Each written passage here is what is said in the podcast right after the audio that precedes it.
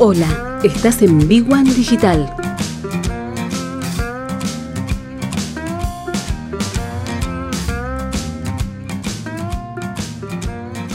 Aquí estamos una vez más para hablar un poquitito de, marketing y de negocios y de economía. Y con una historia muy particular porque lo hemos contado muchas veces cuando por algún motivo una empresa toma una decisión y, esa decisión que toma eh, llama la atención, por algún motivo llama la atención.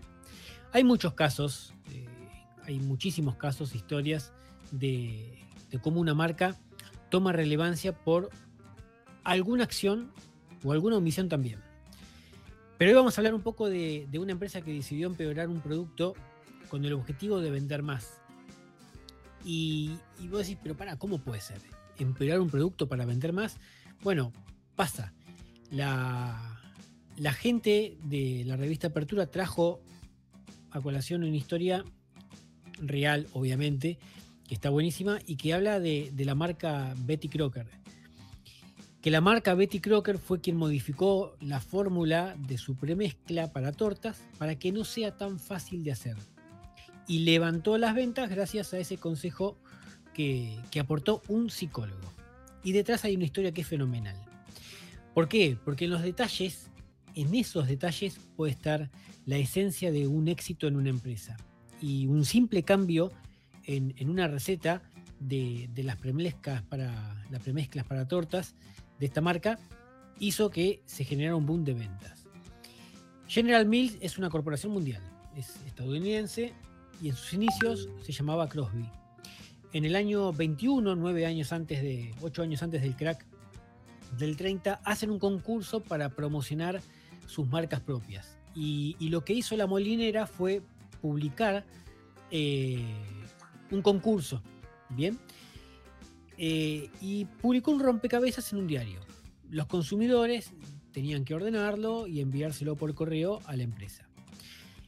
Hubo más de 30.000 respuestas que llegaron a, a Crosby. Sin embargo, no todas tenían que ver con la promoción, sino que muchas personas escribieron haciendo consultas sobre la cocina. Y para contestar a todas esas consultas de una manera más personalizada, la empresa no tuvo mejor idea que, firmar las cartas con un seudónimo, el seudónimo de Betty Crocker. Este personaje, que nació como un seudónimo, tomó relevancia y aumentó y aumentó y aumentó hasta que en el año 24, tres años después de esta promoción, pasó a tener su propio programa de radio. 13 estaciones de radio de Estados Unidos tenían el programa de, de Betty Crocker. En el año 28, eh, Crosby se fusionó con otros tres molinos y ahí se empezó a llamar General Mills, que es como lo conocemos a la empresa hasta el día de hoy. Y su nombre debutó como marca en 1942 con un polvo para preparar sopa y cinco años después llegó el producto estrella, la premezcla para hacer tortas. Eh, Que básicamente, muy sencillo, solo se necesitaba agua, batir y al horno. Sin embargo, la, performance de esta premezcla no era lo que esperaban los ejecutivos de, la ahora llamada General Mills. Si bien vendía, desde la, compañía creían que debería tener un rendimiento mayor. Con lo cual, para averiguar cómo mejorar los números y las ventas, acudieron a, Ernest Tischer, que es considerado, y en su momento, el padre de la investigación motivacional. Ditcher era un psicólogo austríaco, llegó a Estados Unidos en el año 38 y cuando llegó le escribió a muchas empresas y se presentó como un joven psicoanalista de Viena con algunas ideas interesantes que puedan ayudar a ser más exitosos, efectivos, vender más y comunicar mejor. Casi los eslóganes que tiene cualquier agencia hoy de marketing o de comunicación. Bien, en el año 38. Y en particular a Ditcher le interesaba investigar la motivación detrás de la decisión de compra, a través de entrevistas en profundidad con grupos reducidos, lo que conocemos como focus group. Hoy hay muchas técnicas para averiguar. Bien, pero el focus group quizás es uno de, los más conocidos. Y Ditcher descubrió que el principal problema era la fórmula de la premezcla.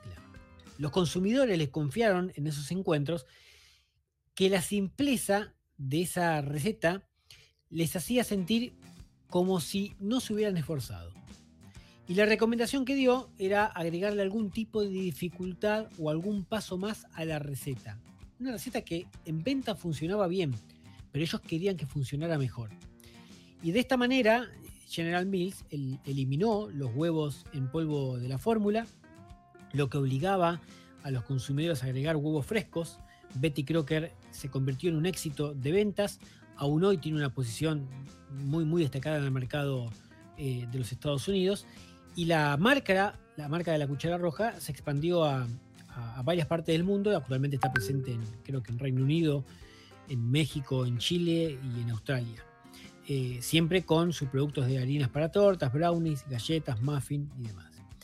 Si preguntan por la Argentina, la Argentina hizo un intento en los años 90, se asoció con la marca Maicena, de la caja amarilla, de Unilever, eh, pero las ventas no fueron las, esperadas y en el 2019 General Mills se fue del país eh, tras venderle a la Salteña a Molinos del Río de la Plata.